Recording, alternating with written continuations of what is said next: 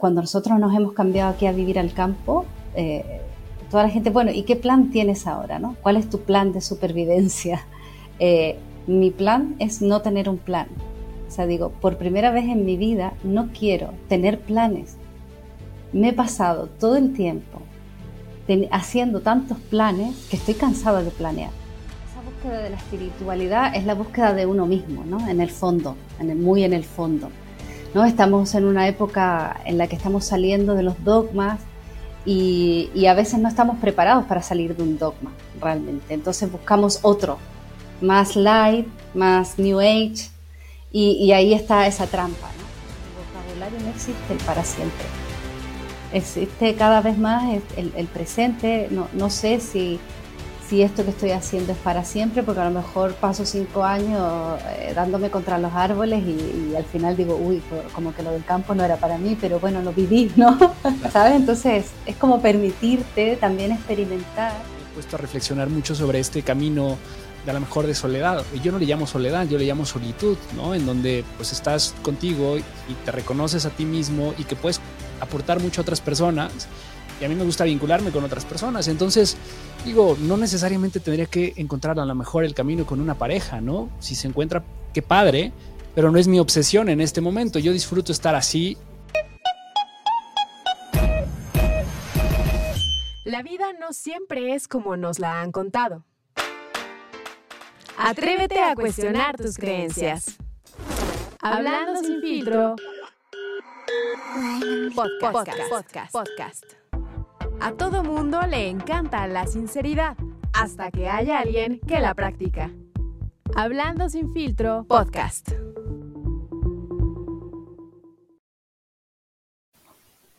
Bienvenidos a su podcast favorito, Hablando sin filtro. Yo soy Carlos Camacho y hoy tengo una gran invitada. Recibamos con un fuerte aplauso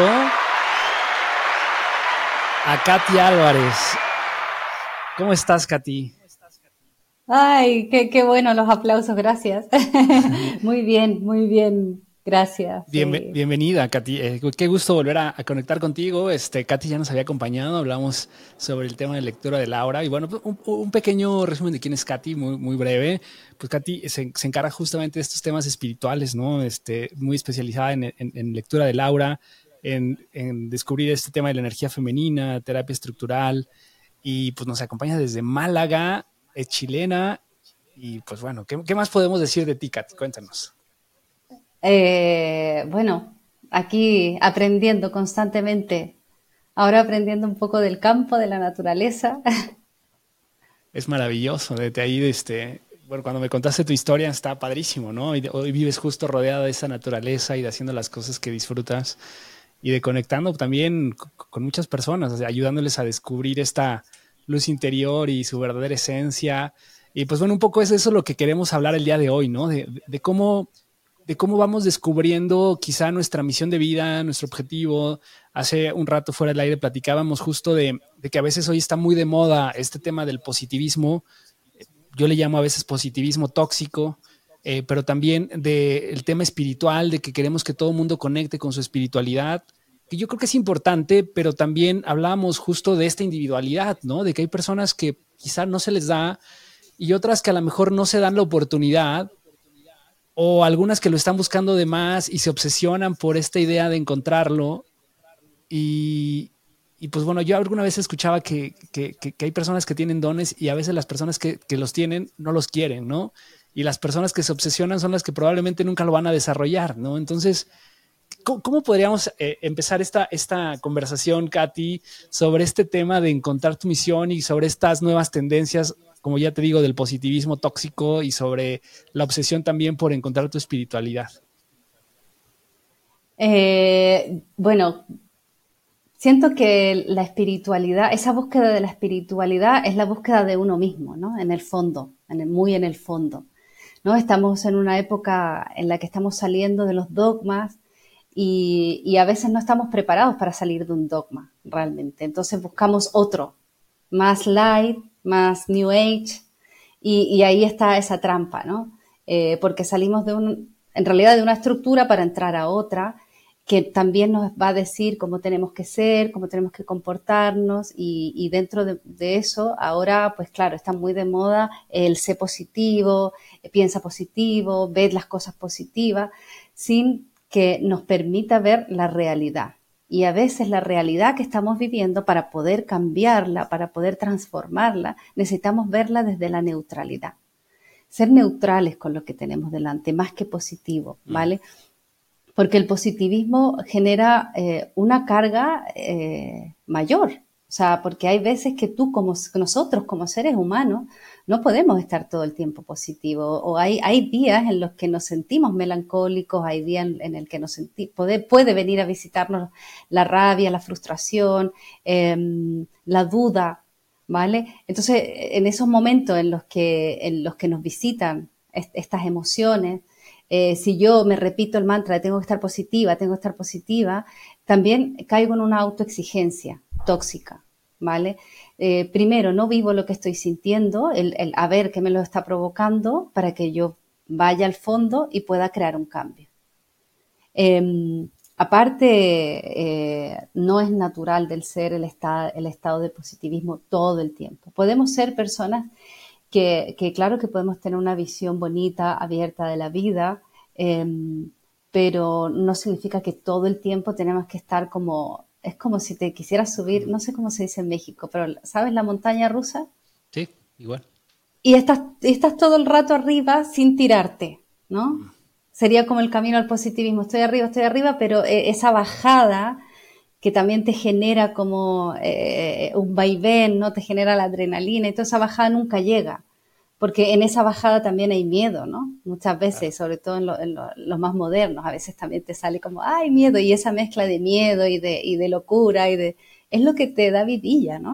Y, y evitar esa caída, a veces podemos estar evitando, pues, eh, o perdiéndonos la oportunidad de descubrir nuevas fortalezas, lo que decías tú, descubrir nuevos caminos. Em, y en, a medida que nos vamos conociendo, reconociendo, es que también nuestro propósito se va asentando. Lo que traías tú antes. No sé, eh, yo creo que más o menos a todos nos ha pasado, ¿no? Que, que, que cuando eres adolescente parece que tu propósito en la vida es, con 16 años, tener claro qué carrera quieres estudiar, prepararte para llegar a la universidad, sacar el puntaje necesario, que te acepten donde tal hacer esa carrera, eh, graduarte y, conseguir un trabajo, que te asciendan, em, ¿no? que encuentres pareja, tengas hijos, perro, coche y, vayas de viaje. ¿no? Parece que esa es como... Pero a lo mejor en el camino, mientras te conoces, mientras conoces incluso la carrera que puedes estar estudiando, puede ser que, que no te seduzca tanto. Y puede ser que has conocido otra cosa dentro de, de esas actividades y, y otra cosa te llame la atención. O, incluso puede ser que siempre hayas tenido otro sentimiento, no sé, que te haya gustado la pintura o, esto, ¿no? las comunicaciones, otra cosa. Y nunca le hayas dado ese, ese espacio en tu vida real, ¿no? Para, para dedicarte a eso que, que pulsa dentro de ti. Entonces ese propósito puede ir cambiando, ¿no? Es, parece que es como encuentro mi don, entonces encuentro mi propósito y, todo para adelante tiene que fluir. Y este libro de, de eh, Harari, ¿no? Que habla justamente de, eh, se llama Sapiens, y habla justo de la historia de la humanidad, ¿no? Y al final del día creo que a mí lo que, lo que hoy me hace como reflexionar mucho es justo esto que tú compartes de hemos crecido en una cultura en donde nos dicen cómo tenemos que ser, ¿no? Cuáles son las aspiraciones que debemos alcanzar, cuáles son esos hitos de éxito que, la sociedad marca, cómo encontrar una carrera, cuál es la carrera que mejor te puede pagar, cuál es el ambiente en el que te puedes desarrollar, cómo elegir a la pareja, ¿no? Cuántos cursos hay de elige a tu pareja correcta, este, ten hijos, forma un buen niño, este clásico de en la vida tienes que plantar un árbol, escribir un libro y tener un hijo. ¿Por qué no? es como, yo creo que eh, eh, a veces nos obsesionamos tanto y justamente lo que tú compartes de, pues a veces nos metemos en la cabeza que eso es lo que tenemos que alcanzar y muchas veces vivimos frustrados, ¿no? O justamente metiéndonos estas ideas de tengo que estar bien, tengo que encontrar a la persona correcta, te obsesionas por no encontrarla y de repente hay algo en ti que vibra distinto Eh, yo te compartía que, no sé, últimamente me he puesto a reflexionar mucho sobre este camino de a lo mejor de soledad. Y yo no le llamo soledad, yo le llamo solitud, ¿no? En donde pues estás contigo y te reconoces a ti mismo y que puedes aportar mucho a otras personas. Y a mí me gusta vincularme con otras personas. Entonces, digo, no necesariamente tendría que encontrar a lo mejor el camino con una pareja, ¿no? Si se encuentra, qué padre, pero no es mi obsesión en este momento. Yo disfruto estar así, me gusta conectar con personas y lo estoy disfrutando y me estoy aprendiendo a aceptar, porque también muchas veces vivo con esta frustración del qué esperan los demás y a lo mejor estoy mal por no encontrar esta pareja o por no quererme comprometer a este tipo de actitudes o de tipo de cosas. Pero igual, o sea, cuando estás este, a los 16 años no tienes como esta conciencia también de qué va a ser tu vida y cómo lo vas a marcar, ¿no? Y entonces nos obsesionamos tanto por las cosas que tenemos que alcanzar que yo creo que lo rico de esta época también y, de este boom de, de, espiritualidad y de conectarnos más con, con, este ser supremo, etcétera, creo que está padre que podamos tener conciencia de que no todos somos iguales. O sea, yo, yo creo que lo padre es justo entender que hay personas que son súper espirituales y qué chingón que lo sean, porque al final como son, son estas personas que nos dan luz, que nos conectan, etcétera. Pero qué chingón también que haya personas que sean súper racionales porque al final es lo que genera una economía, lo que genera reglas, lo que genera que una sociedad pueda funcionar, quizá, ¿no? Que, son los que se encargan de preservar las tradiciones en una cultura. No sé, o sea, yo creo que necesitamos de cada uno de estos tipos de personalidades, pero a veces nos obsesionamos de nuevo por encajar en ciertas cosas que nos han dicho que deberían ser y no todos deberíamos encajar ahí. O sea, qué padre que haya diversidad, ¿no? Qué padre que puedas encontrarte. Sí, sí tal cual. Eh, con esto de las expectativas, es que si no siempre estamos como cumpliendo expectativas, ¿no? Y encuentras ese novio, esa novia y, uy, pero ¿cuándo te vas a casar? No, pero le acabo de conocer, déjame que le conozca, después, ¿y cuándo te vas a casar? ¿Y cuándo vas a...? Entonces, si estamos todo el tiempo escuchando afuera, no tenemos oportunidad de escucharnos a nosotros mismos. Y luego, quiero eh, decirte una cosa aquí eh, con respecto a la espiritualidad y la racionalidad, que a veces parece que está peleado, pero no es así.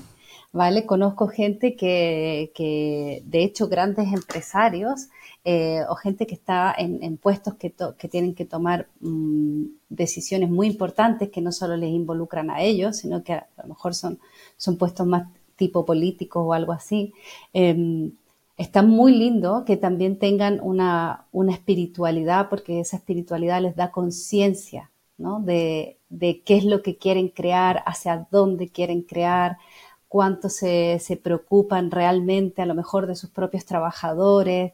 Em, y a lo mejor tú los ves, es súper, mm, como decimos aquí, enchaquetados, ¿no? con corbata, con tal, y luego tienen un mundo interior mucho más bonito y coherente que muchos que vemos con turbante blanco. ¿eh? Mm. Entonces, una cosa no está, no está peleada con la otra, pero quizás sí, eh, obviamente, eh, encontrar ese espacio donde tú puedas ser tú en, todos los lugares, ¿no? En, todos los lugares donde, donde estés. Y, un poco, como decías también, salir de esa, de la norma, ¿no? Salir, salirte de, la norma no, no, es fácil, no, no es fácil.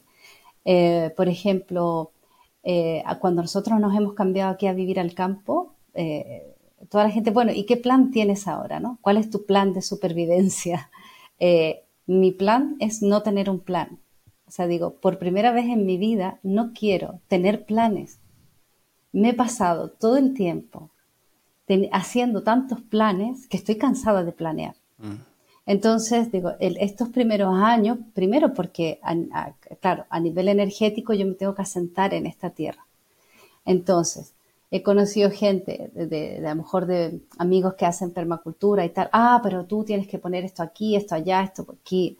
Digo, paremos un poco, porque primero tengo que conocer el sitio, a ver qué me cuenta el sitio por dónde sale el sol, en invierno, en verano, por dónde te pegan los vientos. O sea, es un montón de cosas que yo no puedo decidir ahora qué voy a plantar, o sea, qué, qué instrumentos o construcciones voy a hacer sin conocerlo. Y primero tengo que dejar que el sitio me hable, que yo me conecte con él, que me enraíce y después ver qué proyectos quiero desarrollar aquí. Entonces, si tú me preguntas qué plan tengo ahora, no tengo ninguno. Y la gente se queda así como, pero, pero ¿cómo no vas a tener un plan? Digo, ¿sabes lo relajado que es tener la cabeza y no tener un plan que cumplir? Y, es, y, estoy viviendo mi propósito, que era venirme a vivir al campo, experimentar. Ah, pero has encontrado tu casa para siempre. No lo sé, porque en mi vocabulario no existe el para siempre. Existe cada vez más el, presente. No, no sé si, si, esto que estoy haciendo es para siempre, porque a lo mejor paso cinco años eh, dándome contra los árboles y, al final digo, uy, como que lo del campo no era para mí, pero bueno, lo viví, ¿no? Claro. ¿Sabes? Entonces es como permitirte también experimentar y claro que dentro de eso el propósito va cambiando. A lo mejor sí tengo el propósito para mí últimamente. Lo que más resuena conmigo es que el, único propósito de la vida es que sea vivida. Claro. Entonces, si tú quieres vivir tu vida a tope, como se dice aquí, ¿no? Así al máximo, obviamente tengo que permitir que ciertas experiencias eh, entren en mi vida, ¿no? Como dices tú, ahora quiero estar solo, pues me experimento como una persona mm, que, se disfruta a sí misma. O sea, ¿qué, qué, mejor, ¿no? Que alguien que te encuentra, se encuentra alguien que se disfruta y no que está muerto de pena, eh, esperando a esa pareja perfecta, ¿sabes? Entonces, a, veces no valoramos también esos tiempos con nosotros mismos. Sí, oye, esta parte de, de no tener planes, fíjate que yo coincido contigo, o sea, yo también a veces pienso mucho en ello porque, pues igual, cuando era más joven siempre tenía como planes y siempre buscas como alcanzar algo y luego te das cuenta que cuando llegas ahí, pues ya, o sea, es como, ah, quiero un nuevo coche, ok, tienes el coche y dices, mm, no se siente tan pasada, se siente igual casi que el anterior, solo que este es más nuevo, tiene ciertas funciones y las disfrutas un tiempo, pero luego es igual, o sea, estás basado como muchos de los planes pienso que generalmente están basados en temas más materiales, ¿no? Nos han acostumbrado a tener este éxito material y esta certeza de que vas a alcanzar el día de mañana. Y a veces pienso mucho en eso, pienso en el futuro. A veces me, clavo y digo, quiero vivir mi vida, estoy hoy como en este punto en donde estoy, por ejemplo, esto que te compartía, estoy solo y, y qué pasa el día mañana que, que, que, tenga 60 años o 70 y que siga solo y que a lo mejor me arrepienta de no haber construido una familia, ¿no? Una, o estar con una pareja lo pienso y al mismo tiempo a veces digo, pues ni pedo, es mi elección, ¿sabes? Cuando tú eliges y eres consciente de vivir ese proceso, tienes que también cargar con esas consecuencias, ¿no? Y confiar. O sea, yo, yo, creo en esto, en este proceso de confía. O sea, si, es como dices, escucha tu ser interior, pero, pero tú qué nos dirías de esto? O sea, justamente de, de esta incertidumbre que a veces hoy, hoy sabemos que lo más, eh, lo que tendríamos que abrazar más en este mundo es la incertidumbre, porque todo te cambia, ¿no? Y yo creo que la pandemia justo nos ayudó a eso, a, entender que las cosas pueden cambiar de un día a otro y que no hay certezas de nada. La única certeza es, como tú dices, vivir el proceso, el día de hoy, ¿no? Si te estás preparando, si estás trabajando en ti, si estás haciendo cosas positivas, pues seguramente el día de mañana vas a tener un buen futuro. O sea, yo confío en eso, ¿no? Si yo estoy, como bien dice, si yo estoy viviendo mi proceso, si estoy trabajando en mí, tratando de ser mejor persona, o sea, de no necesitar a alguien, quizá si encuentro a alguien y me puedo compartir con esa persona, podría ser una muy buena pareja. No lo sé, ¿no? O a lo mejor varias parejas, no lo sé. Pero, pero al final no estás como poniendo demasiado peso en, esos planes, pero también como, o sea, cómo equilibras el hoy con el futuro. O sea, justamente en, en, preocuparte por ti, ¿no? Y no descuidarte y no vivir una vida solamente porque un modelo más hippie, digámosle de alguna forma, ¿no? Que la gente lo, entiende como esta gente tan despreocupada. O sea, porque yo no te veo como siendo una persona despreocupada de tu futuro, ¿no? Eh, mira, es que eh, eh, tuve también hace unos pocos de años un, aprendizaje con esto bastante, bastante duro, ¿vale? O sea, esto sobre todo lo aprendí con mi madre, cuando ella tuvo el derrame cerebral y justo estaba por jubilarse en, el fondo, ¿no? Eh, ¿Sabes? Ese momento en el que ya tienes la casa pagada y se supone que vas a disfrutar de tu vida, que le dio el derrame cerebral y, y en principio se iba a quedar vegetal. O sea, ese, ese era el mejor pronóstico de vida. Entonces, eh, tuvo muchas operaciones, pasó nueve meses en el hospital y, para mí eso me, cambió todo. A ver, yo me tuve que ir, tuve que dejar mm, lo que había logrado a, nivel de trabajo, a nivel de que me conocieran aquí en Málaga, no sembrar la semilla, tal. Tuve que dejar a mi pareja, irme, ¿no? Entonces, eh, y sin saber cuándo iba a volver. Porque yo cuando me subí al avión, mi mamá le quedaba un 10% de vida, o sea, lo más probable era que yo me bajaba del avión y, mi mamá estaba muerta, ¿no? Eh, y soltando eso también en el avión, ¿no? Digo, bueno, si no llego para despedirme y esta cosa de que hay que despedirse, eh, ya está, bueno, yo hago lo que puedo. Y al final, bueno, fueron pasando los meses, eh, despertar, volver a, volver a estar en coma y así, ta, ta, ta. Em, a mí me hizo soltar mucho.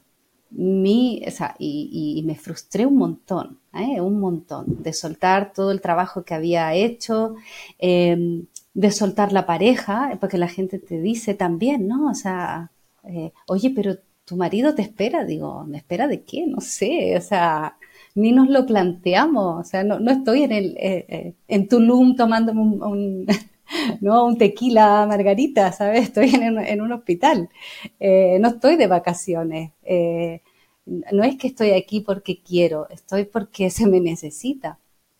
Y luego mi vida personal cambió tanto que, claro, me volví un poco en ese momento también obsesiva con el control, con esto, los ejercicios, las terapias, el no sé qué, el tal y cual. Y claro, entonces, eh, por un lado, aprendí que en cualquier momento se, te va todo.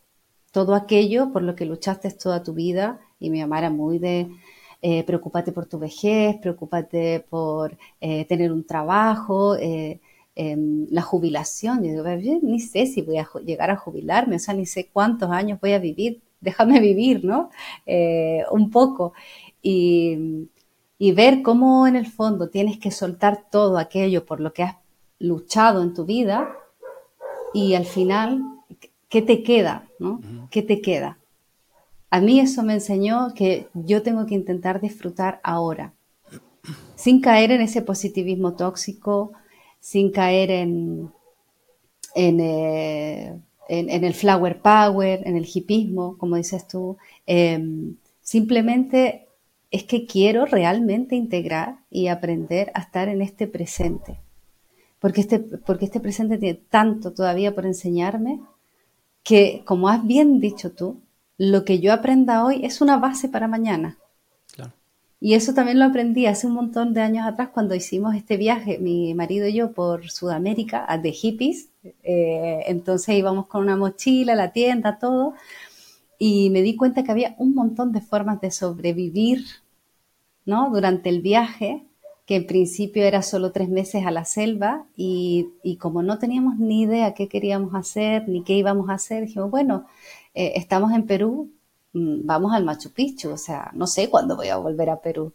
Y entonces, claro, fue recorrer todo Perú, llegar al Machu Picchu y, ahora qué hacemos y, bueno, alguien habló de Bolivia, ahora vamos a Bolivia y en el camino íbamos haciendo voluntariados, en el camino íbamos aprendiendo cosas nuevas, herramientas nuevas y creando este intercambio con personas. Entonces te das cuenta que, wow, yo no sabía que podía eh, talar un árbol, no sé, o cortar el pasto, o pintar una casa, eh, porque nunca me había dado esa oportunidad. Y estoy viva igual y estoy comiendo igual, súper rico, además, súper sano, estoy compartiendo con otras personas, me estoy enriqueciendo un montón. Entonces, eh, volví de aquel viaje, volvimos súper ricos de experiencia. Y te das cuenta que no solo vives de tu carrera, vives de tus habilidades. Y esas habilidades a veces no sabes lo bueno que eres para martillar o para construir o para plantar si, si no, no, has tenido la oportunidad.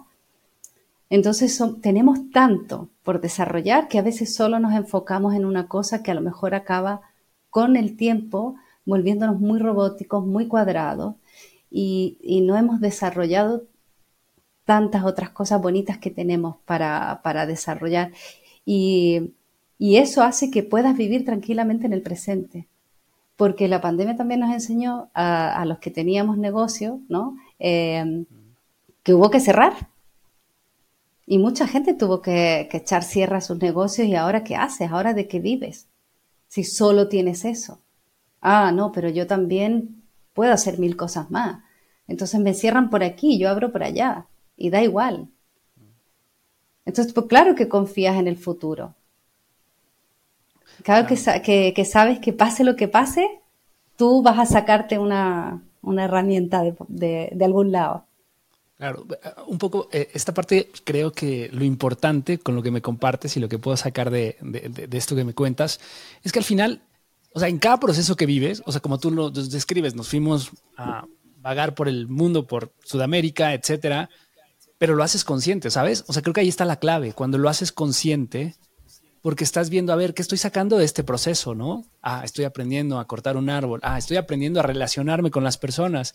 Me doy cuenta de que me encanta conectar, que me encanta descubrir nuevas culturas, que me encanta viajar, pero que encuentro en estos viajes, que puedo generar este voluntariado, ¿no? O sea, al final hay algo. O sea, es distinto a que de repente te, vas, por ejemplo, estas personas que, se que a lo mejor encuentran una salida en las drogas, que yo, por ejemplo, también tengo una, una, idea de las drogas hoy que de repente te ayudan a conectar, ¿no? O sea, de una manera distinta, pero cuando lo haces consciente puedes sacar cosas positivas de esa experiencia. Pero si lo haces solamente como un, una manera de, de negar tu realidad o de alejarte de algo negativo que estás viviendo y no eres consciente, pues lo único que estás haciendo es generando destrucción en tu vida, ¿no? Porque al final no estás sacando absolutamente nada del proceso. O sea, para mí la clave es disfrutar ese proceso, pero en conciencia, ¿no? Y a veces quizá eso es lo más difícil, Katy, porque pues, pues ¿cómo, vives en conciencia en un mundo en donde te han dicho cómo, cómo debes vivirlo? O sea, en realidad no sabes qué es lo que tienes que obtener, ¿no? De esa experiencia. ¿Y cómo empiezas a desarrollarlo? claro, es que ahí está el desafío de cada ser humano eh, y lo que se dice, ¿no? Uno eh, no, no nace solamente el día en que, en que te pare tu madre, tú naces muchas veces y mueres muchas veces. Y, esta muerte, resurrección continua, eh, esta oportunidad que te das a ti mismo de, renacer, de decir, wow, he ido cambiando, yo, yo he ido cambiando mucho y, me alegro de esos cambios, ¿no? Y me alegro de haber probado de, em, de haber tenido una profesión, incluso he cambiado dos veces de profesión, em, que eran cosas que me, que me gustaban, que me, que, que me llenaban, pero que luego llegas a un techo y dices, ay, no sé, a lo mejor también soy buena en otra cosa. Em, yo de verdad que, siento que, como bien dices tú, uno, eh, también el proceso te va abriendo la conciencia. ¿eh? A veces tú no sabes en qué, eh, en qué te has metido, por así decirlo, pero si te permites atravesar por el proceso, el proceso te abre. ¿no? Es el viaje, el viaje a mí me abrió muchísimo, me abrió el corazón, me abrió la mente, me, abrió a otras personas, a otras posibilidades. Em, y, la vida siempre te va mostrando, porque a nivel espiritual es así, que nosotros tenemos acceso a un campo de todas las posibilidades. Entonces bloqueamos ese acceso, ese acceso a, a ser creativos. Es parte de nuestra naturaleza ser creativos todo el tiempo. Entonces, encasillarnos en una sola actividad o en un solo propósito, bueno, yo nací para esto, bueno, está bien también, habrá gente que, a lo mejor le toque y diga, pues yo nací para esto y toda la vida haga, haga eso y, también está bien, ¿no? No digo que esté mal, pero para muchos otros que, a lo mejor como yo, ¿no? Se, han experimentado en diferentes facetas, em, no es lo mismo tener 16 que tener 25, ni 30, ni 40. Eh, tus, tus ideales se van asentando, quién eres tú se va asentando, lo que te gusta, lo que no te gusta, em, pero también te abres, ¿no? Es como eh, abrirse a probar nuevas comidas, ¿no? o, nuevos tipos de café, si te gusta el café, pruebas uno colombiano, uno de Brasil, uno de, de África y, y, no, no, yo tengo que tomar el café siempre el de mi casa y si no... Eh, no, te lo estás negando, ¿no? Te estás negando esa gama de sabores y de experiencias em, que, en el fondo son las que, eh, como dice, hay una canción que no, es lo mismo pasar por la vida que, vivir la vida. Entonces, eh, yo al menos eh, quiero vivir la vida, vivirla. en plena conciencia y en confianza de que la vida también te, sostiene y, mm, y, y, mientras también menos te aferres a las cosas que tienes y que logras, porque es verdad que en cualquier momento, sea por lo que sea, una pandemia, una enfermedad, eh, un terremoto, a lo mejor pierdes lo que tienes, ¿no? Pero Claro que en el momento te va, te va a costar, vas a sufrir, pero, pero luego vas a decir, bueno, yo, yo sé que puedo salir adelante o que puedo cambiar, ¿no? O lo mismo que has dicho tú, encontré una pareja y realmente, realmente, si somos honestos, eh, del 100% de parejas que conozcamos, ¿cuántas son eh, honestamente felices? Muy pocas muy pocas porque vivir en el paradigma que les da seguridad y que encajan y que da felicidad a, sus familias y, bueno, mejor estar acompañado que solo. Eh, al final te das cuenta que hay un montón de parejas tristes que, que crean hijos tristes y que enseñamos a nuestros niños a vivir en la mentira, a creer que, que vivir simulando es lo real, cuando mejor lo real era que no te casaras, no tuvieras hijos y, mm, eh, o te casaras más tarde, que, vivieras tu vida eh, y, que fueras más real, o tomar la decisión de separarte, ¿no? Es que ese tema de la pareja, híjole, o sea, es, un tema complejo, ¿no? Y yo, lo he discutido en este espacio, hablamos mucho de pareja, pero, o sea, encontrar a esa persona, o sea, creo que lo que nos ilusiona mucho del amor justo es lo que dices, esas pequeñas personas o esas pequeñas parejas que han logrado tener esta conexión tan profunda y ser tan felices y vivir una vida plena en pareja, etcétera. Pero, pues, como dices, muchas personas, otras parejas, no, hoy, lo vemos en las estadísticas, ¿no? Cuántas parejas se, se separan, etcétera. Muchas a lo mejor porque no hacen ese trabajo profundo de lo que implica verdaderamente el amor, el compromiso, el, sentirte incómodo en un proceso pues, de compartir tu vida con otra persona que tiene otra historia de vida distinta a la tuya. Pero también a veces no nos damos cuenta que los ideales cambian, ¿no? O los objetivos de cada uno también pueden cambiar. Y como platicábamos en el, capítulo anterior, hablábamos justo de este tema, ¿no? Decías, es que, como, como lo acabas de comentar, ¿por qué, ¿por qué tenemos que aferrarnos a estar toda la vida con alguien, ¿no? En aquella ocasión nos compartías que los Vedas, por ejemplo, veían a la pareja como esta evolución y, entre más parejas pudieras tener, te hacía como, te enriquecía.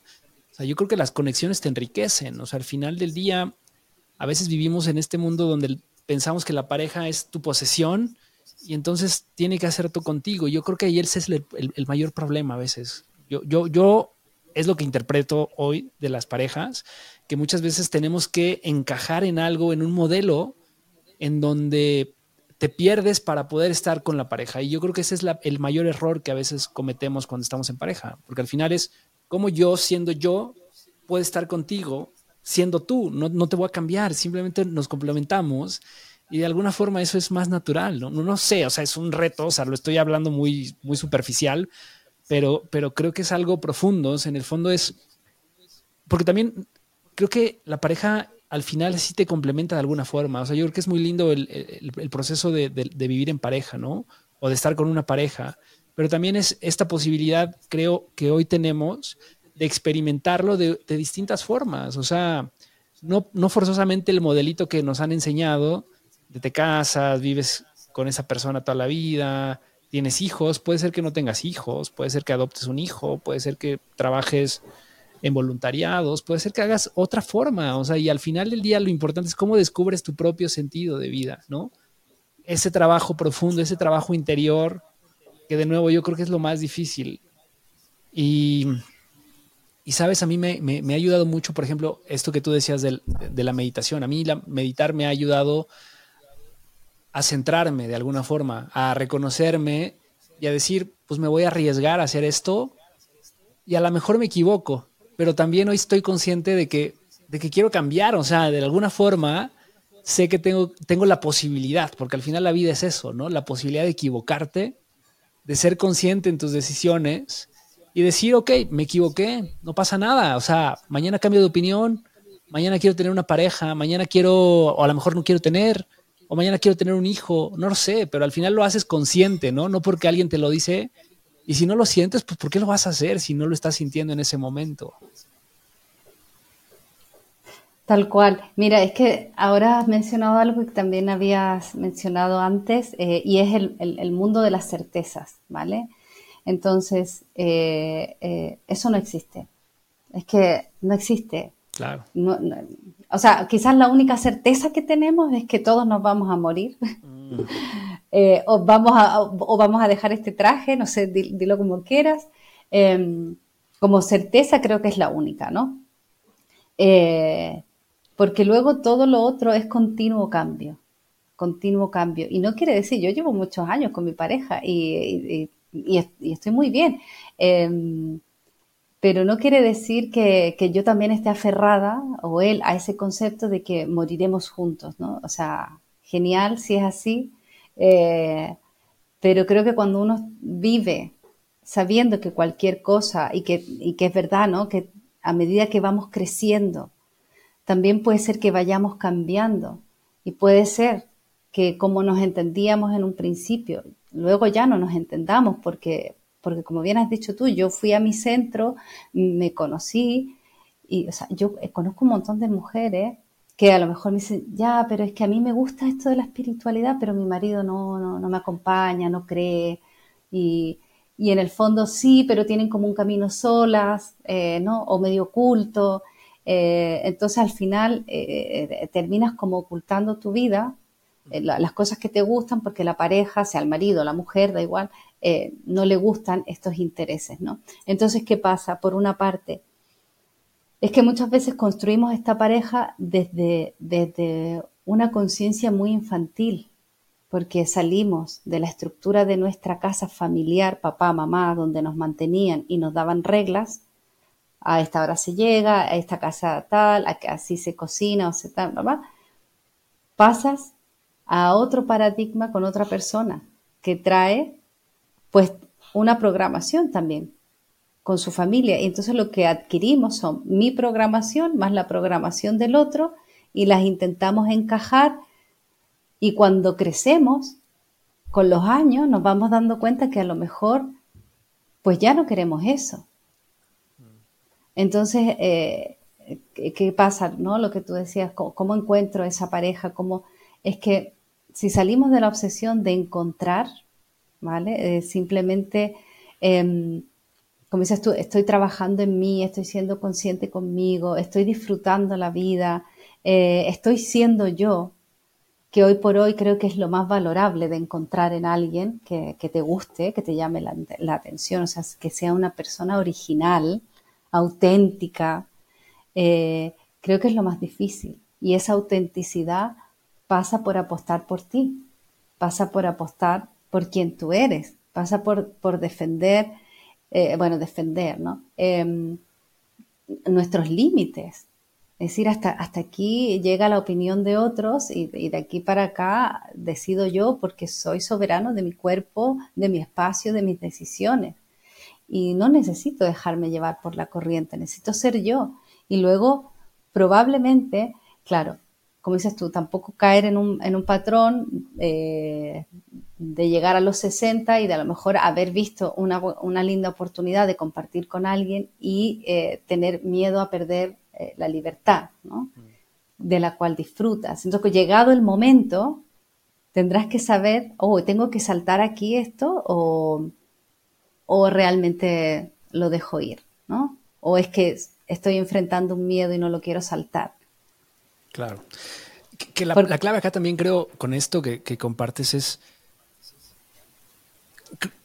es un tema contradictorio para mí, ¿no? esto, esto que acabas de mencionar, o sea, puedo dejar pasar una oportunidad, porque también es como este tema de, puedo dejar pasar una oportunidad, pero, pero, pero para tomar esta oportunidad debería cambiar mi esencia, o sea, esto que yo creo, porque esta persona no cree lo mismo que yo, o sea, verdaderamente vale la pena en ese sentido. O sea, porque al final lo que yo te digo es, si yo estoy con alguien, o sea, yo, y esa es como mi ilusión de amor a veces, ¿no? Es, yo no tengo que cambiar lo que tú piensas, o sea, al final eres tú. Me interesa que vivas tu proceso, porque al final ese proceso te va a hacer mejor conmigo, ¿sabes?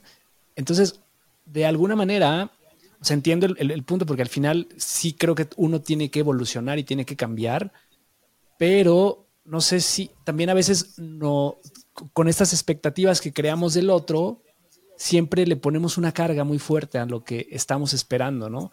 Y yo creo que todo en la vida tiene expectativas, o sea, al final eh, creo que es muy difícil decir, ah, no, yo no tengo ninguna expectativa, o sea, en el fondo las tenemos creo que lo importante acá es cómo, o sea, te das oportunidad de que si esa expectativa no se cumple, no te afecte, ¿no? O sea, cómo trabajas en, este centro que, hablábamos y de a lo mejor no planear, pero, por eso a veces también creo que la vida es eso, es, es, contradicción, porque tenemos que entender que sí tenemos planes hacia futuro, porque al final, pues puedo decir, ah, chingue su madre, mañana no pasa nada porque yo estoy aquí en mi olla, en, el aquí y en el ahora, y no pasa absolutamente nada porque mañana, pues a ver qué pasa, Dios proveerá.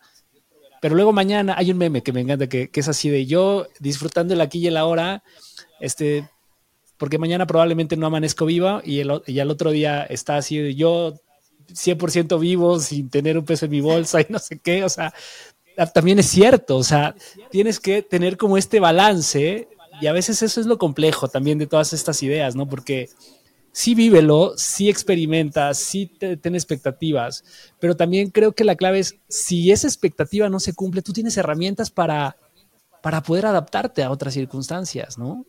Y eso justo solo te lo da esta preparación que hoy estás haciendo en el aquí y en el ahora.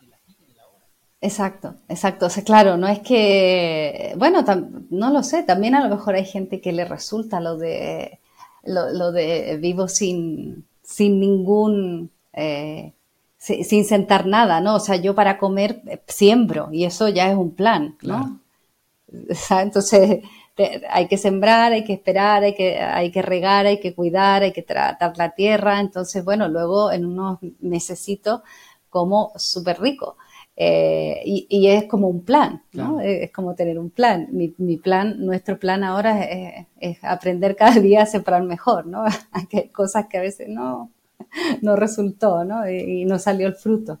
Eh, pero claro, es, como vivir en conciencia en el, presente, en la plenitud del aquí y el ahora. Y eh, obviamente, todo, o sea, yo también tengo que, pagar, yo qué sé, el, seguro del coche y esas cosas obligatorias, ¿no? O sea, claro que están, pero lo estamos haciendo con, más conciencia, con, menos estrés y lo que te decía de, de la pareja, eh, me refiero a cuando la gente ya como que se acostumbró a estar solo o sola y, ya no tiene espacio para nadie más, pero luego se queja de que, de que no tiene una persona, ¿no?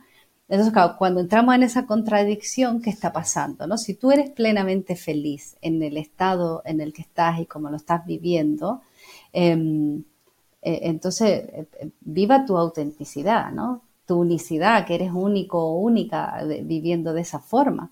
Eh, ahora, mm, conozco también bastante gente que tiene el, ay, me encantaría encontrar a alguien, pero realmente no tiene espacio para encontrar a alguien, ¿no? Eh, o le pone, como se dice aquí, como muchas pegas, ¿no? Ah, no, no, no, no cumple con esto, con esto, con esto. O sea, no sé, conoce primero y después ve eh, si, si, hay un, un, encuentro ahí o no.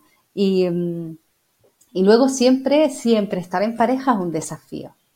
No, no es tan, o sea, los primeros meses o el primer año, eh, sí, pero siempre hay algo de desafío, pues siempre hay acuerdos que tomar, hay aprendizajes, espejos eh, con la otra persona, o sea, esa cosa eh, hollywoodense ideal no existe tampoco, entonces sí que tenemos que quitarnos muchos velos de lo que no es real, de lo que nos venden como real y, no lo es. O sea, una pareja es atravesar un montón de desafíos, un montón de desafíos. Y no significa que no sea feliz, no significa que, la otra persona no te enriquezca, que, está súper lindo cuando uno se conoce dentro y, y, no te relacionas desde tus heridas o desde tus carencias con esa otra persona o estás buscando perpetuar lo que había en tu casa y construir otra casa con, tus padres, pero eres tú y, tu pareja. Entonces, claro, el, tiempo y la experiencia nos da tiempo para limpiarnos de eso, ¿no? De entrar en conciencia y ir dejando atrás lo que no somos. Porque, te, repito, o sea, lo más bonito es cuando te encuentras con alguien que es auténtico o auténtica, ¿no? Claro, fíjate que ahora hablando de pareja y a ver, quiero, escuchar tu, opinión sobre esto. Algo que yo he visto, un fenómeno que he visto y que algunas amigas me comparten y que veo en, muchos lados, ¿no? Este, este tema de, los roles de género y del reto que hoy implica también formar una pareja, porque estas expectativas, tanto de la mujer como el hombre, y se habla mucho de que el hombre no, está hoy comprometido. Pero sabes que he visto un, fenómeno con las mujeres, porque al final hoy las mujeres tienen más igualdad, cada vez hay más igualdad entre hombres y mujeres respecto a las oportunidades laborales, e, económicas, que cada uno puede ser independiente en su mundo y en realidad pues no necesariamente necesitan una pareja, ¿no? Muchas mujeres me, me han dicho que buscan una pareja justo para formar un proyecto de vida, para poder compartir su tiempo, su espacio, sus recursos, ¿no? si hoy vivo en un departamento, pues me gustaría vivir en una casa y entonces construir algo más lindo y tener como más recursos, etcétera. Pero aquí la exigencia de la mujer también se viene mucho en este tema de yo quiero un hombre que también me provea, ¿no? O sea, de alguna manera yo no puedo estar con un hombre que sea menos que yo. O sea, hoy yo ya tengo la posibilidad de ser más que un hombre o de tener como mis recursos, pero entonces tiene esta idea de, es que quiero un hombre que me, que me procure, que sea atento, que sea caballeroso, que me ame, tatará, no sé qué. Pero cuando viene el tema económico, viene este, esta exigencia también de, es que yo no podría estar con un güey que tenga menos que yo, o que no se supere, o que no esté en constante crecimiento, porque si yo estoy creciendo, necesito una pareja que esté arriba de mí o, al menos a mi nivel, porque si no yo no me siento plena en esa, en esa relación. O sea, al final Creo que es, es, es un tema... Que se compre un, un, un, Ken de esos de plástico. Pero lo he visto mucho, ¿sabes? O sea, no sé, no sé. y, es una carga también para el hombre hoy en, este, en estos tiempos. Eh, totalmente, y antes también la era. ¿eh? O sea, yo antes que hacía más círculos de mujeres y me acuerdo que alguna vez la, las chicas decían, uy, pero los hombres deberían venir a esto. Digo, no te equivoques. Digo, somos nosotras las que también tenemos que juntarnos para crecer, para sanar. O sea, deja al hombre tranquilo, sana tú y ya el que te llegará será por vibración y por atracción, ¿no? Pero claro, lo que cuentas tú, por ejemplo, eh, es, todo desde un punto de vista muy material. Entonces, claro, tú no estás construyendo una pareja, tú estás construyendo, pues eso, un, con un muñeco de plástico que cumpla, es, como bien has dicho, eh, con unos ciertos objetivos que son todos materiales, no, son el, lo que es construir eh, una pareja desde el amor. O sea, solo busca satisfacer tu ego. Y eso no es amor, eso no es tener una, pareja. O sea, sí, sí que puedes tener a alguien que te acompañe y cumpla el rol, que a lo mejor busca exactamente lo mismo, pero después no te quejes si, si eh, en cinco años más te sientes vacío o vacía en esa relación porque tú estás buscando un entendimiento con otra persona. O sea, que yo sea una mujer de éxito y tenga una carrera de éxito, qué estupendo. Y qué estupendo que me lo haya eh, currado, como se dice aquí, que me lo haya trabajado y que esté siendo feliz y plena en lo que hago. Eh, y que luego cuando comparta con otra persona, más allá de cuánto gana o cuánto me puede proveer, em, o en qué momento le puedo dejar porque no le necesito, ¿no? Porque entonces es muy frío, ¿no? Eh, y después, claro, te quejas de que, de que no, no, tienes pareja porque en realidad no estás viendo a la persona que tienes delante. Y a lo mejor la persona que tienes delante, que te hace sentir plena, que, que, que te hace sentir feliz en, todos los planos, eh, no tiene por qué ser alguien igual de exitoso que tú para mostrar y, y, sacarte unas bonitas fotos para subir al Instagram, ¿sabes?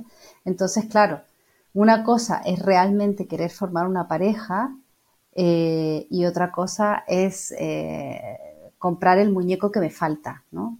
O sea, ya lo tengo todo, tengo coche, tengo perro, tengo gato, tengo apartamento, como has dicho tú, me va súper bien, tengo una buena cuenta en el banco, eh, me falta este figurín, ¿no? Entonces, pues nada, es, es, es que ahí no estamos creando nada, no estamos viendo a otro ser humano.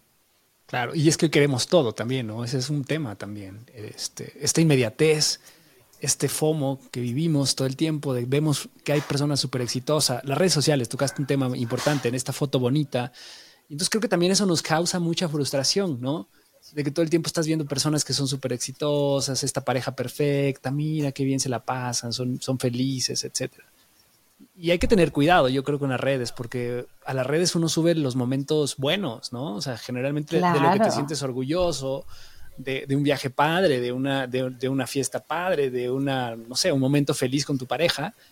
Y la gente que te ve piensa que así es tu vida todo el tiempo. Y lo que decías al principio de esta parte de, que creemos que todo el tiempo estamos bien, pues no, o sea, hay momentos que también vas a estar abajo. Y está bien, pero ¿cómo llegas a esa neutralidad también, no? Y cómo, cómo verdaderamente nos damos cuenta de que la vida no es perfecta, sino más bien tienes que vivirla en este proceso y a veces soltar esas expectativas y, esos condicionantes que, nosotros hemos definido como éxito. ¿no? Es peligroso, pero, te digo, cada vez veo más este tipo de comportamientos. O sea, tengo una amiga, una breve historia ahí, que, todo el tiempo está sufriendo por amor, ¿no? Que dice, es que no encuentro una persona que valga la pena, me llega puro patán, que solamente me utiliza, que no sé qué, mujeriegos, etcétera y apenas salió con, un chavo, me contó, dice, es que este güey, o sea, es súper caballeroso, me trata súper bien, o sea, ¿sabes? Pero lo veo y lo conocí hace ocho años y ahora lo veo, pero sigue casi igual, o sea, yo ya crecí, yo estoy como en otro mood, este, tengo otras expectativas y él como que se estancó y, la verdad a mí eso no me, no me hace bien y siento que sus valores no coinciden con los míos, porque, pero te trata bien, sí, y eso es lo que estabas buscando, ¿no? Es un tipo caballeroso, o sea, al final también creo que no sabemos determinar para qué queremos una relación o para qué queremos ciertas cosas, ¿no? O sea, nos casamos con una idea y cuando tenemos eso que habíamos pedido, ah, no, es que no es suficiente, porque también quería esto otro y esto otro. Entonces, bueno, ¿qué es más importante para ti? O sea, ahí es en donde tenemos que discriminar entre para qué lo quiero y, y qué tengo que priorizar en uno en otro. Si no tengo los dos, ¿qué priorizo? o me tengo que esperar a encontrar todo en, esa relación o en, eso que estoy buscando. Y entonces ahí es donde viene ese dilema, ¿no? También, Katy. Claro, es que para mí es que, estamos muy aburridos. Estás muy aburrida y, te está eh, comiendo la cabeza con, el, tema amor, ¿vale? Porque, como dices tú, o sea, eh, mira, no te enredes, no te enredes, o sea, si quieres estar con alguien, Claro que uno tiene, a ver, eh, yo qué sé, eh, me gustan las personas a lo mejor que, con las que tengo una linda conversación, más que una persona deportista, porque yo no soy nada deportista, entonces yo sí tengo que ir corriendo detrás de alguien para tener una conversación, voy a acabar oxígeno, por favor, a los 10 minutos, ¿no? Entonces, claro, a lo mejor los deportistas, eh, a lo mejor se encuentran con un deportista, pero puede ser que a lo mejor tú tengas una pareja que le encanta el deporte y que los fines de semana se va a subir eh, cerros y a tirarse en bicicleta o en paracaídas o lo que sea y, a ti no te guste por lo que sea, pero lo puedes compartir, ¿no? Luego cuando vuelves tienes cosas para contar y oye, qué bien que te fue allí, tú qué hiciste, no, yo estuve leyendo, no sé, me lo invento, ¿no? Ah, estuve leyendo y, y me lo pasé bien y terminé este capítulo. No, hay una escucha mutua.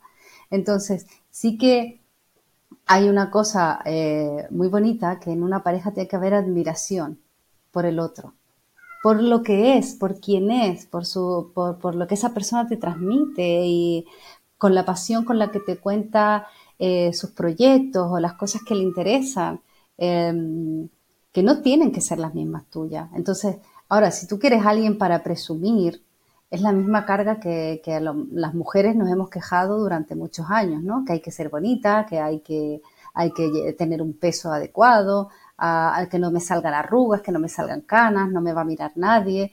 Entonces, claro, al final acabamos eh, con eso que nos hace tanto daño, se lo acabamos también cargando al, hombre, ¿no? Con, con, otras cosas, ¿no? Con esta expectativa de que el hombre tiene que ser, como dices tú, proveedor y, no siempre tiene que ser proveedor. También hay parejas lindas, en, por ejemplo, en, crianza, que son muy pocas, pero conozco hombres que, por ciertas circunstancias em, ellos han preferido, a lo mejor porque la mujer tiene una carrera un poco más de peso eh, o un puesto más de peso, eh, pues ellos han decidido quedarse en su casa a criar a sus hijos.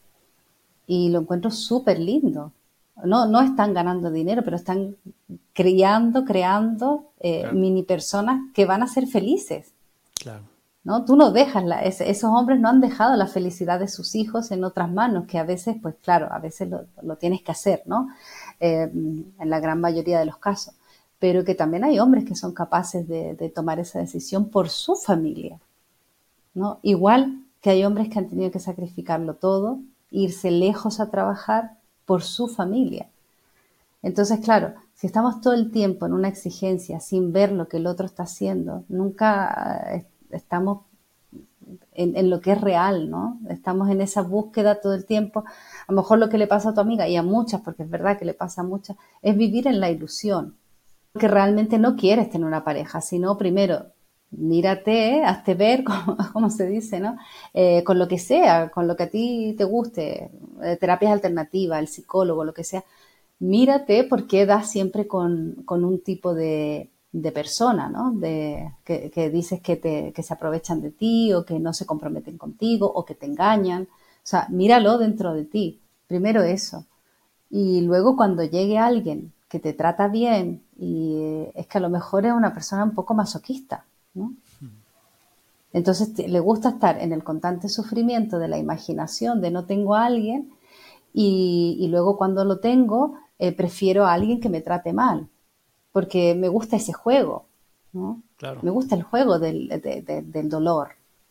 No, y, a lo mejor ser consciente, ¿no? De esta parte. O sea, de nuevo, para mí la clave es, ¿para qué quiero a esa persona? Porque a lo mejor quiero una persona que, que sea así, o sea, o estas personalidades que son más de experiencias y demás. Y luego tienes a alguien que es más caballeroso, que te trata bien, como bien dices, pero te da flojera, ¿no? Entonces, no sé, o sea, creo que hay que encontrar ese balance. Y otro problema que yo veo también, Gati, o, en el mundo en el que vivimos, que es maravilloso porque tienes posibilidad de muchas conexiones y de muchas cosas, pero también es este tema de la inmediatez, ¿no? De este gran menú que hoy tenemos, ¿no? En, en todos los aspectos, ¿eh? O sea, me estoy refiriendo a posibilidad de, de, conectar diferentes, con diferentes personas. Hoy las aplicaciones de ligue, pues con un swipe tienes 10 conexiones, ¿no? Y las mujeres más, porque pues cada, cada swipe hay menos hombres y todos les dan like. Entonces, tienes esa posibilidad infinita de, estar conectando. Y eso también te genera este, este círculo vicioso, porque al final estás como metido en, en la posibilidad de encontrar a alguien mejor o esa, esa persona ideal que te has planteado que es la persona ideal. Y a lo mejor te pierdes en este proceso de trabajar y de trabajar fundamentalmente en ti, de conocerte, de saber qué es prioritario, etcétera, de qué puedes y qué no puedes dar, qué tipo de personas vibran bien contigo y qué personas no porque a veces eso es el trabajo difícil, ¿no? Y en el pasado también lo veo como que pues conocías a alguien y te tenías que, ah, pues ya la conocí, se fijó en mí, conectamos y bueno, pues ahora hay que hacer que funcione para toda la vida.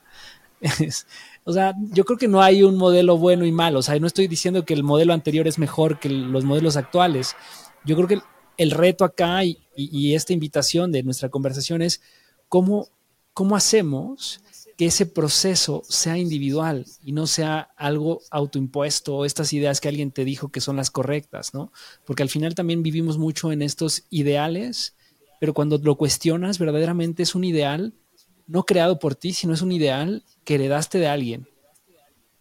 Y es como la religión, o sea, el otro día platicaba con alguien y me decía, es que, o sea, yo lo que pienso del amor, a lo mejor sí, o sea, yo no lo construí, me lo, me lo dieron y lo aprendí pero a mí me hace sentido y lo quiero vivir así plenamente. O sea, no me importa. O sea, a lo mejor no soy tan natural en ese sentido, pero lo quiero construir porque así lo aprendí y me gusta esa idea que aprendí del amor. Y dije, ok, es válido, ¿no? O sea, al final del día es cuando lo haces con conciencia, está padre. Yo, por ejemplo, pues no, yo eh, aprendí un ideal y como que no me hace mucho sentido y hoy estoy tratando de construir algo que me haga más sentido, todavía no sé bien qué, pero, pero me ha dado la oportunidad de explorar otras cosas, ¿sabes? Y a partir de, ver esos otros mundos, me doy cuenta que hay diferentes perspectivas y que cada una de esas perspectivas que hoy existen son válidas. Y lo que yo he aprendido es que la diversidad es muy buena, es muy positiva porque eso te permite crear tu propia identidad. No heredada, o sea, el, reto aquí es cómo de todo esto no me caso con algo, o sea, cómo yo voy construyendo y tomo lo que me hace sentido a mí, ¿no? Y ese trabajo creo que es el más complicado de, en estos tiempos, Katy. Sí, sí, mira, yo en, mi caso particular como mujer, eh, mm, mira, cuando tenía yo creo 16 años, claro, tú te compras la revista, esa revista compartida con tus amigas, porque nos alcanza para una revista. ah, bueno, ¿cuál es el consejo de ahora? Hay que hacer esto, esto, esto. Entonces, claro, te ves siguiendo una receta de una revista absurda que no tiene ningún sentido. Ah, no, porque la revista decía que me, tenía que poner así, ¿no? Y, que mire de lado, y, ya estás medio tiesa, mirando de lado, medio siguiendo, ay, ¿y cómo era la receta, no? y te pierdes en esa receta.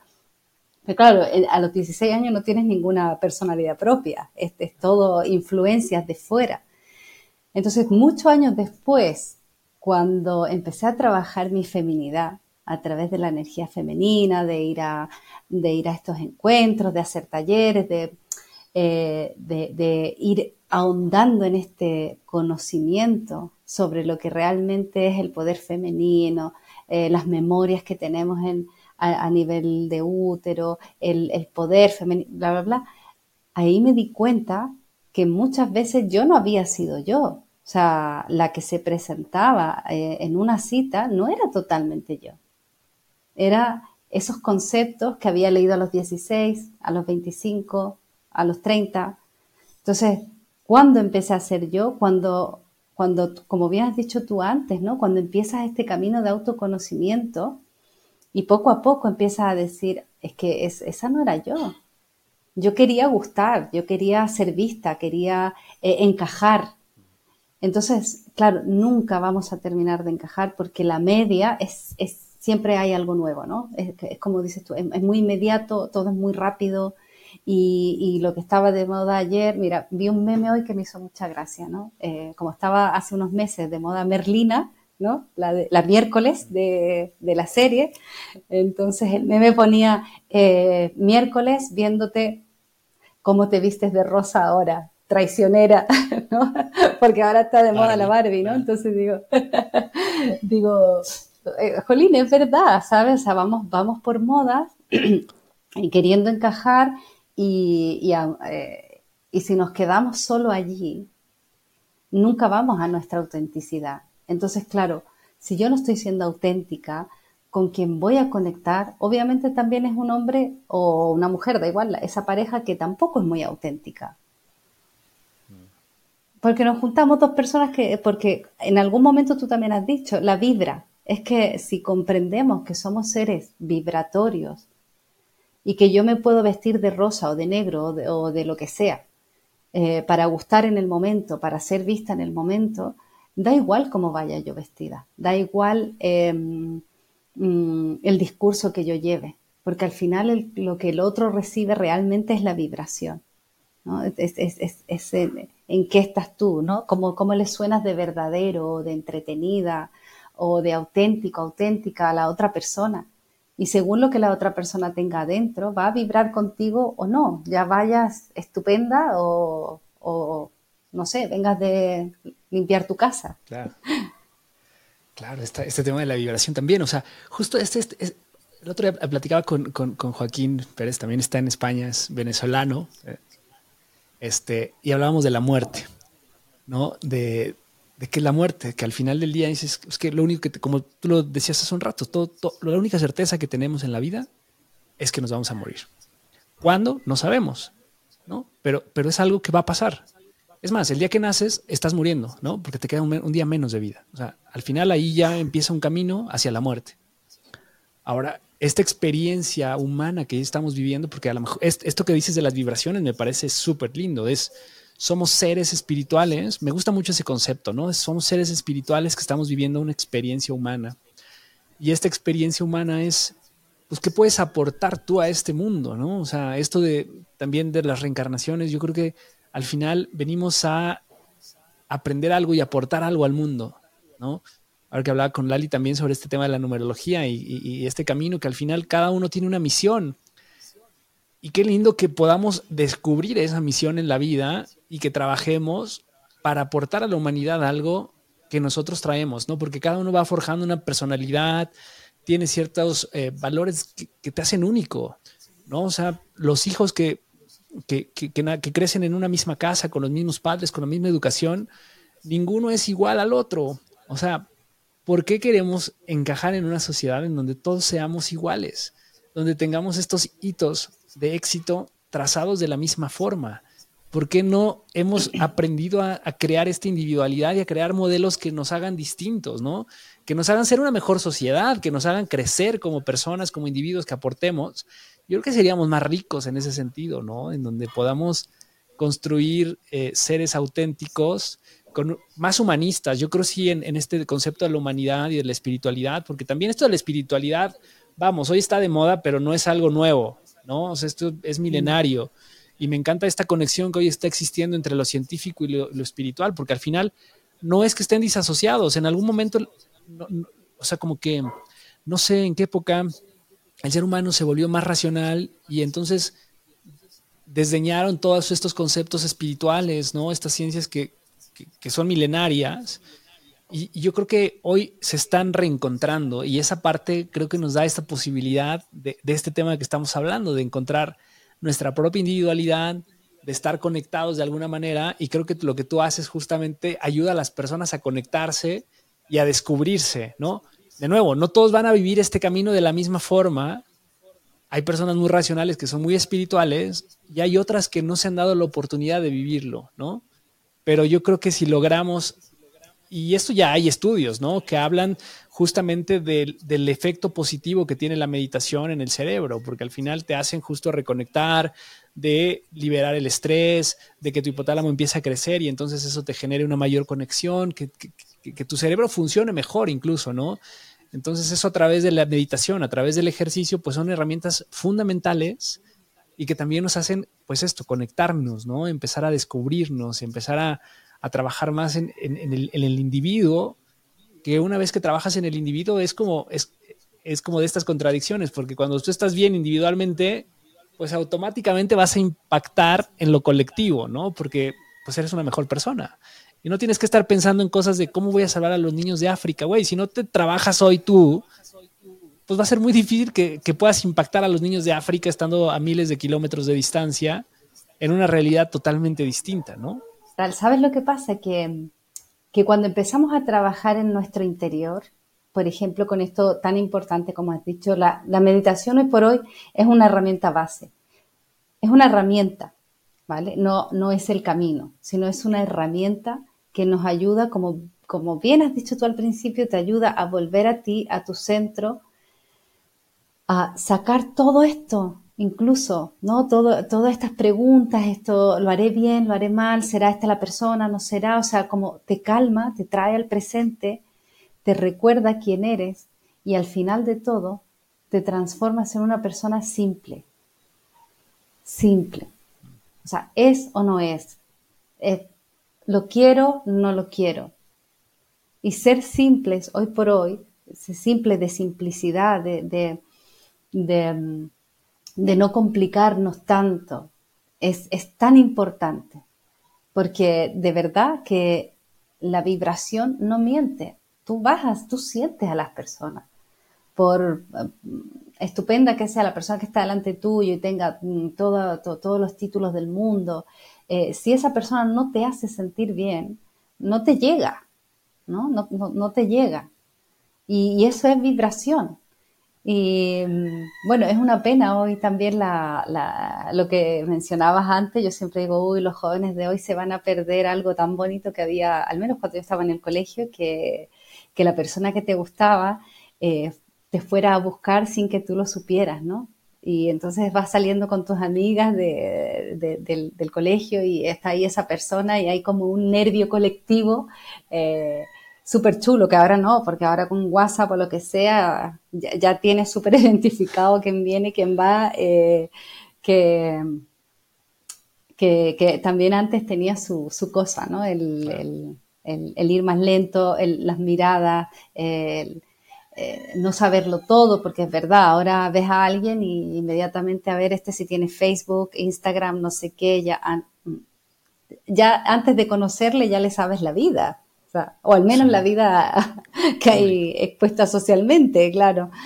Eh, entonces, claro, nos perdemos totalmente de, conocer al otro, de reconocer al otro, de verle, de realmente mirarle a los ojos, em, sentir a la persona, ¿no? Y, muchas veces estas relaciones también, que las hay muy lindas, que funcionan a distancia, pero luego, eh, por ejemplo, me pasó un amigo, em, que claro, la otra persona viajó desde el otro lado del mundo, tal y cual, y llevaban meses y era todo estupendo, pero dice, no, no sé qué pasó. En el momento en el que le tuve cerca, no había esa vibración o no había ese olor, no había esa piel, o sea, claro, porque eh, tras las cámaras, por así decirlo, no, no, no tienes esa oportunidad ¿no? de, de, sentir.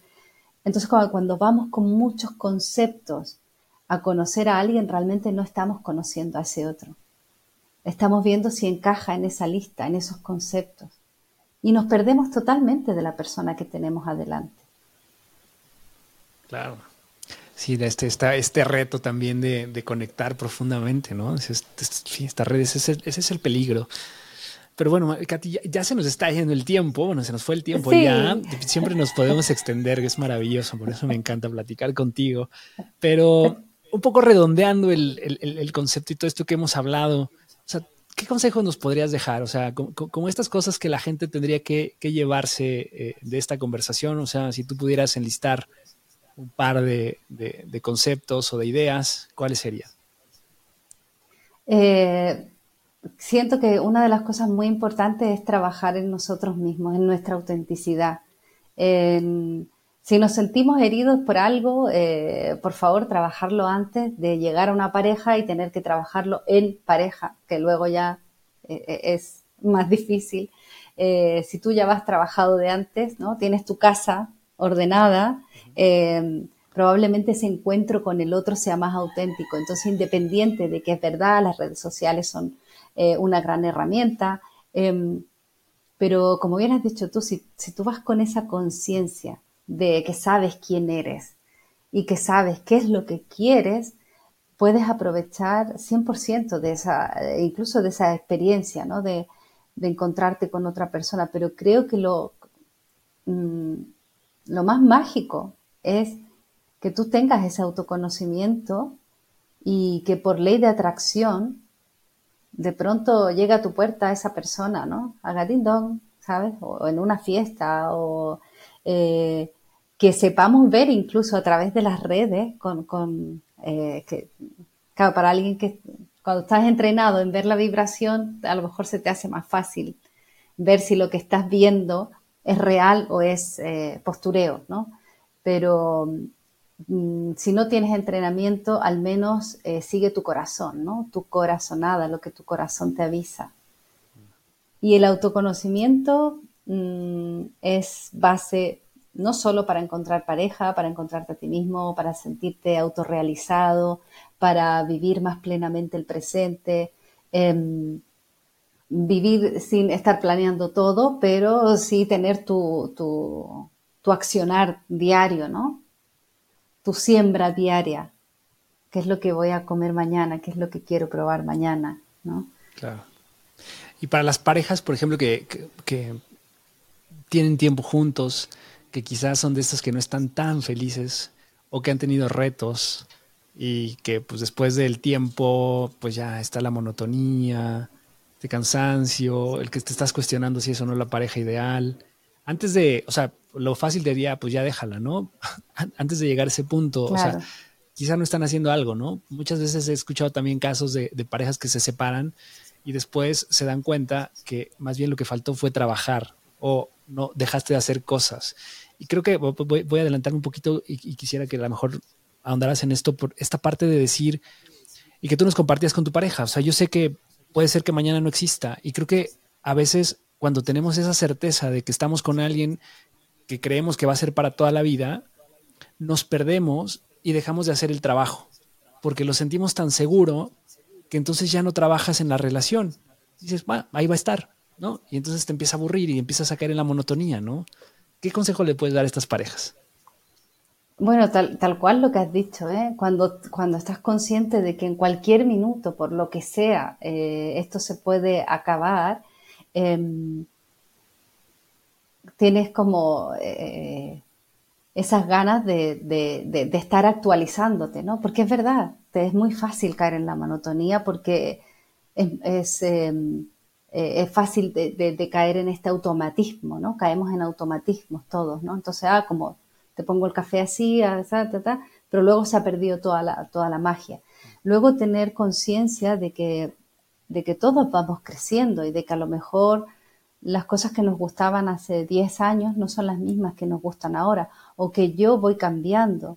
Em, y obviamente la clave es tener espacios sinceros de conversación.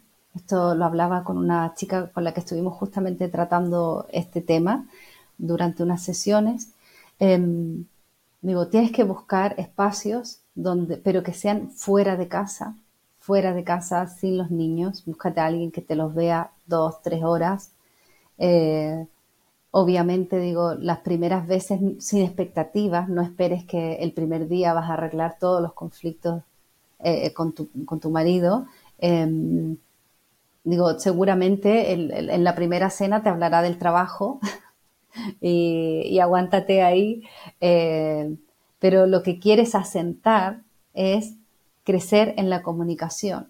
Entonces probablemente al principio tengas que ceder un poco en esa escucha. Cuando hayas asentado la comunicación, eh, ya puedes exponer lo que a ti te duele, lo que a ti te falta, eh, esas faltas que ves y empezar a entender si esas faltas que ves en el otro son tuyas, interiores, o son realmente del otro, ¿no?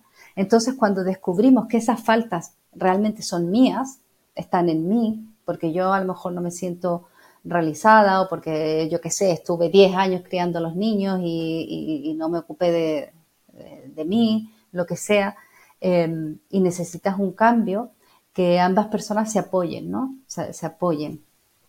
Pero si damos por hecho todo, todo el tiempo, eh, evitamos que el otro crezca porque el otro también necesita crecer, experimentar, vivir, em, buscar siempre que constantemente ambos estemos creciendo, no solo sacrificándonos porque está también muy asumido que la pareja y la familia son un sacrificio, un sacro oficio, ¿no? Sacrifico mis libertades por ser madre, sacrifico mis libertades por ser padre eh, y, la gente, y eso, bueno, a nivel espiritual eh, se dice que te cae la programación, ¿no? La programación familiar que tú traes de base cae en ti, entonces en, el fondo te, vuelves una extensión de lo anterior.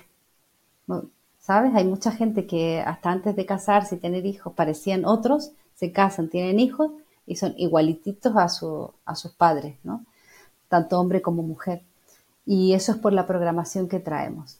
Entonces, eh, cuando, cuando estás en ese punto de duda, de que realmente tienes la duda, eh, encontrar la comunicación es clave para saber qué es lo que los dos queremos hacer en adelante, ¿no? Si necesitamos algo más de espacio o si necesitamos ir a terapia, si los dos estamos de acuerdo, si no obligar al otro. Entonces es, renovar no tus votos, tus acuerdos con, el otro. Ok. Buenísimo. Oye, pues, pues ahora que hablabas este tema de los hijos y de cómo reprogramamos también eh, nuestras heridas del pasado familiar, ¿qué, qué, qué nos podrías decir para esas personas que tienen hijos pequeños, algún consejo que les puedas dar en este camino de, ayudarles a, descubrir su propio camino, de, no generarles traumas quizás, cómo vamos guiándolos para, que sean adultos más conscientes de sí mismos. Bueno, yo no soy madre, quiero decirlo. Eh, entonces, eh, lo que vaya a decir es, no es, totalmente desde mi experiencia, em, porque creo que es un tema en el que donde hay mucha exigencia también.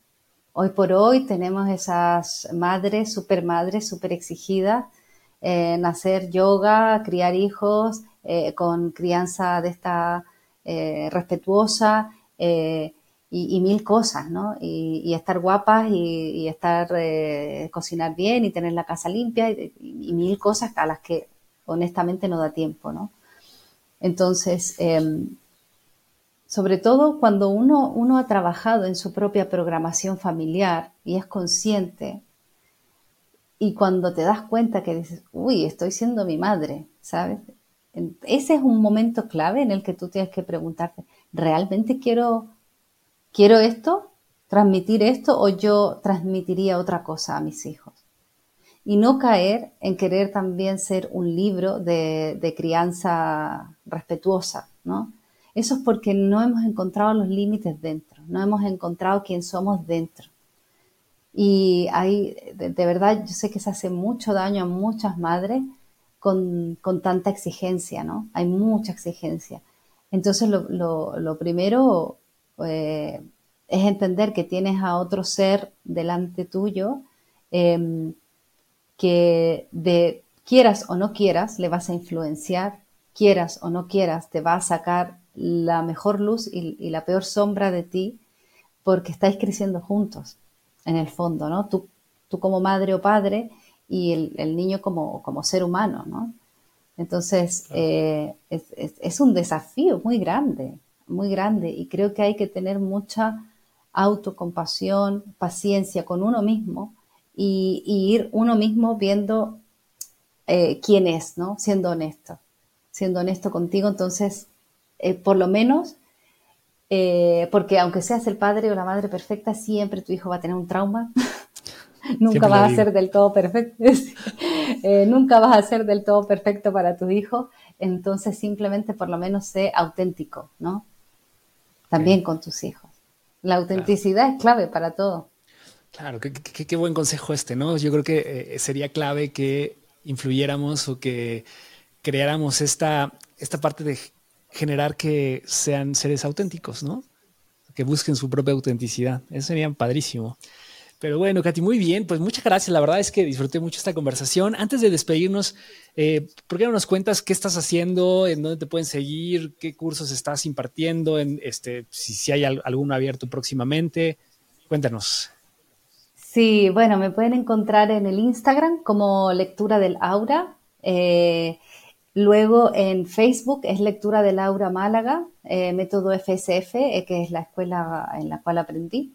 Y mm, bueno, en YouTube me están reparando el, canal porque yo eh, no sé hacerlo muy bien, así que una amiga me lo, me lo está adecuando, ¿no?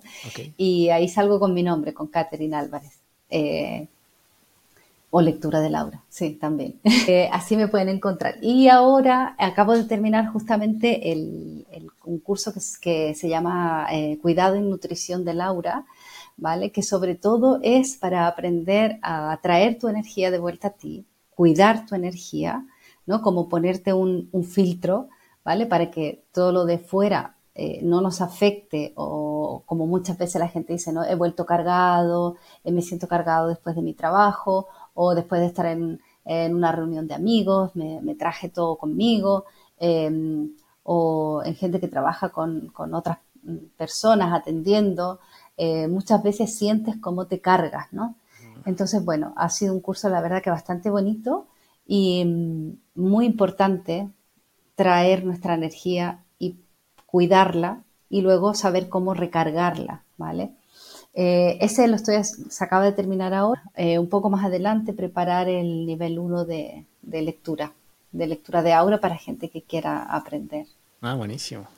Muy bien, muy bien, Katy. Pues, pues muchísimas gracias, amigos. Eh, espero que, hayan llegado hasta este punto. Ha sido un capítulo largo, pero la verdad es que vale la pena de principio a fin. muchas gracias, Katy, por, por, acompañarnos, por compartir. Esperamos que no sea la, la única vez. Seguramente vamos a platicar más ya eres invitada frecuente de este espacio, eres una gran amiga y nos encanta, nos encanta tenerte. Y pues bueno amigos, eh, si les gusta este capítulo, por favor denle like, compártanlo. Ya saben, nos pueden seguir a través de Instagram, de YouTube, de TikTok, como Hablando Sin Filtro Podcast. A mí me pueden encontrar como yo, Carlos Home, igual ahí en Instagram. Y pues bueno, nos vemos la próxima semana. Muchas gracias, Katy. No me puedo ir sin darte un gran aplauso. Muchísimas gracias, encantada de, compartir contigo. La verdad que se pasa muy rápido. Sí, me encanta. Muchas gracias, Katy. Nos vemos. Gracias, un abrazo fuerte. Adiós.